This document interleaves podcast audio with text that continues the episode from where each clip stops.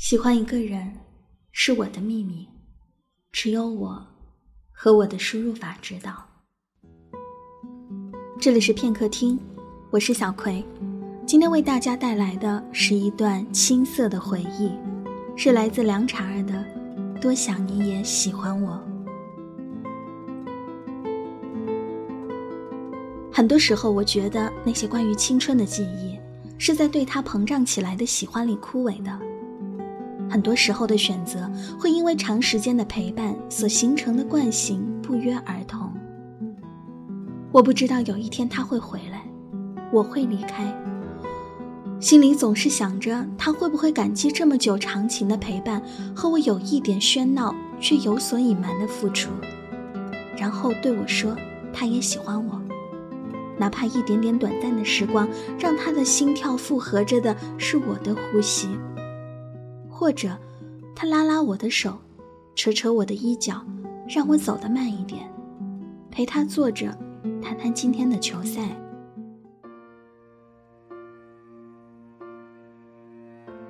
有些人，平凡的就像是柏油马路上的一颗石子。他看着我吃饭的时候，我总是吃的很害羞，他就那么不避讳的看着我。于是我把我吃了一半的碗放下，跟他对视。他瞧瞧我的怂样，忍俊不禁，说：“继续。”他喜欢看。我拿起沾满油的不锈钢勺子，把碗里的饭不停的搅拌，弄得像一碗猪食，推到他的面前说：“吃给我看看，看你怎么把猪食吃成珍馐美味。”他皱着眉头对我说：“混着口水的猪食。”猪都不愿意吃。我经常教育他应该去尝尝便宜的平民美食，而他总能细嚼慢咽地看我把小资餐厅的佳肴吃成五毛钱的炸串。不是每个人都会相信，这个世界上阴差阳错的是缘分，我就是其中之一。我是众多喜欢他的女生之一，而他恰巧不讨厌我，而他恰巧。在没带饭卡，连一碗十二块的馄饨都无法支付的时候遇到了我，我恰巧也要了一碗和他一样的馄饨，帮他付了饭钱。我以为这就是缘分。我们像是被迅速催熟的豆芽，从以前的点头微笑到后来的腻在一起，时间很快。我们在一起很大一部分在吃饭，余下的就是看电影、聊球赛。我问林南木：“你为什么不找个女朋友？需要我推销自己吗？”他叠着腿坐在电影院的椅子上，当时放的电影叫《画壁》。我也不知道我们为什么会这么无聊的选择看那样一部电影。他说：“我愿意花五十块陪你看这个电影，就真的认为你值得拥有。”他始终不认为我是他的女朋友。我也懒得自欺欺人。我对他的了解只停留在喜好、长相和审美。他不讨厌我，而我起码算是个跟班。人总是热爱着看不到的东西，比如楠木。他喜欢的姑娘在初三的时候拖着六个箱子去了美利坚，他奔赴他的前程。而他没对他说他的喜欢，但是他说，等他回来告诉他一个秘密。楠木很少对别人承诺，或者说楠木除了那个承诺之外，再也没有对谁说过什么，包括我。即使我跟他混在一起差不多三年，他也没有对我说过半句的承诺。我说，林楠木，你的名字多木，所以你整个人就是一条好看的木头。那么多人喜欢你，你看得到，而你却总是怀念你看不到的人。三年了，杳无音信的他，或者已经回来了，或者再也不会回来了。你不要再等了。日子久了，我懒得开导他，习惯了和他聊聊天气和那些让我们心跳没有变化的话题，直到他真真正正的活蹦乱跳的。出现了在楠木眼前。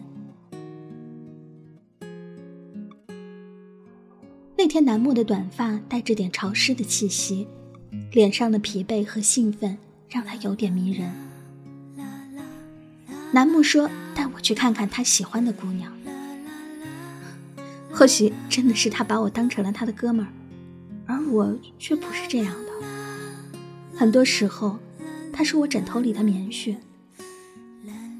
不管是真实的友情，还是杜撰来的爱情，都是陪伴我入睡的梦。楠木在我面前跟那姑娘说出了那个陪伴他三年的秘密。他喜欢她，多么感人的一幕，像是偶像剧一样。而我觉得。我像是踩了一坨陈年的老屎，深陷在其中，却不知道怎么全身而退。他像个情窦初开的大男孩，阳光自在。于是，最后成了一个我见不到的人。楠木和他吃饭的时候，经常会叫上我一起。他对他说：“我是他的好哥们儿。”他对我说：“让我当电灯泡，学免费的经验。”我看着他们俩，总是莫名其妙的心酸，有意无意的背出楠木的各种喜好和习惯。在那时候，我无与伦比的渴望他误会我是个小三，那样我就不用把我喜欢他放在心里当成一个秘密。三个人吃饭的时候，楠木点菜都换了风格，点的都是他喜欢的甜甜的味道，而楠木以前总是说甜食太腻。而我点菜的时候总是点清粥小菜，仿佛喜欢吃酸辣味道的人是楠木，而不是我。看他俩在一起吃饭的时候，我总是吃的很少，因为不喜欢，因为吃不下去，那么拘束。以前我总是觉得我对他的了解很少很局限，可在那时我才知道，原来喜欢一个人的感觉。可以消化那么久。那整个暑假，我的消化系统都很强大。他们俩的笑和每一次的接触，都像是一粒沙子藏在我的心里，在每个独处的时候，都硌得我生痛。最后，他还是继续回到美利坚，而他去了比这里更北的地方，而我去了南方。他们的距离是相隔十三个小时时差的生活。而我们的生活似乎只有七八个小时的高铁，但是这次的意义不同，表明星际的是三个小时是可以跨越白昼的思念和爱情可以战胜的，而我们变得只剩下距离。距离能产生美，也能折磨美，而很明显的，我们属于后者。回忆会拉长浓度，会变淡。似乎没有那么多的甜蜜能在铁轨上消耗。他走的那一天，我去车站送他。我说：“南莫，我想你的时候打给你，你会不会接我的电话？”他不假思索地说：“当然。”是永远吗？我知道他从来没有对我承诺过什么，但是那一刻，我特别想要一个承诺。嗯，他第一次。也是唯一一次给我承诺。那是个他说什么我都愿意相信的时候，但是我不会想到几个月之后，我就会在心里骂自己无数遍，别傻了。就因为他那句承诺，我跟他上了往北走的高铁，上车补了一张站票，看着他的后脑勺，想想我们这些年有的没的做过的傻事儿。我们之间的嬉笑怒骂，竟然能连成一段影像，那么的快乐，那么让人喜欢。两个小时里，我觉得他是属于我的，我比他得到的多。他的背影，只属于我的回忆。和他的告别，竟然用了五个多小时，比任何一次半夜打来闲聊的电话都长。我回到这个城市的时候，已经是晚上了。没有他的城市，霓虹再闪亮，都比不过我想象的那颗叫做林楠木的星星亮。一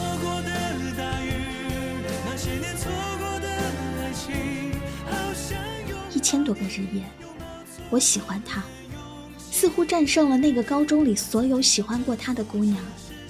我披荆斩棘进入他的生活，却不曾遇见我败给了一个不喜欢我的他。我们不落俗套的像很多高中时代的朋友一样变得陌生，然后不再联系。我习惯性的把 QQ 设置成了隐身。突然有一天，他的头像在闪，我点开对话框，原来是求职信息和黄色网站的链接。原来他的号码被盗了。打开好友列表，原来我对他设置的隐身可见的权限还在。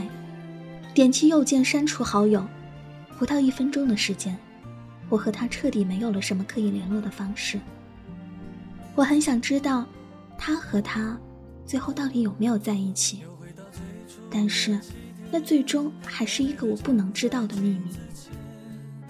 跟他在一起那么久的后遗症，就是很容易把理想的男生变成了男闺蜜，很少会对什么人动心，很少会承认自己的难过或者吐露自己的心，因为在内心有一种声音一直在承认我和他曾经在一起过。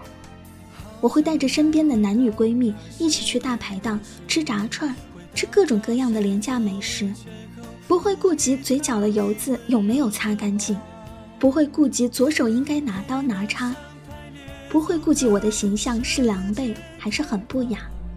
可是天知道，我有多么怀念那个陪我在餐厅吃饭的大男孩，告诉我清粥小菜的好处，应该怎么去优雅。南方的夏天很长，冬天很潮湿，很冷。回家乡过春节的时候，路上正在修地铁，路上很堵。我轻轻摩擦干燥的手掌，眼睛里却带着湿润。我不够温顺，却喜欢每个清晨午后听一首爵士，走一段路。我觉得那是很轻松的曲调，压着好听的韵脚。不过是逼仄的我看不到。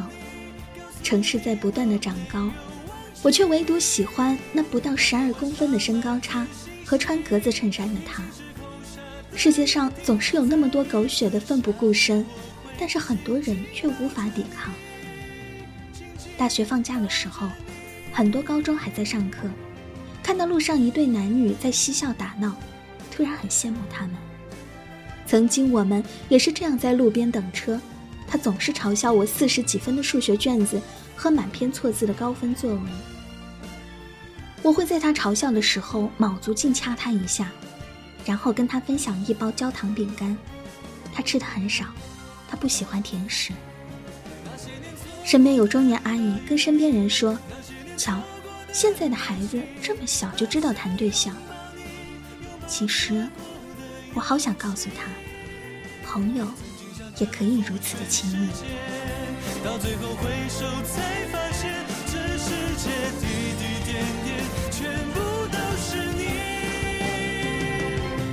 那些年错过的大雨，那些年错过的爱情，好像。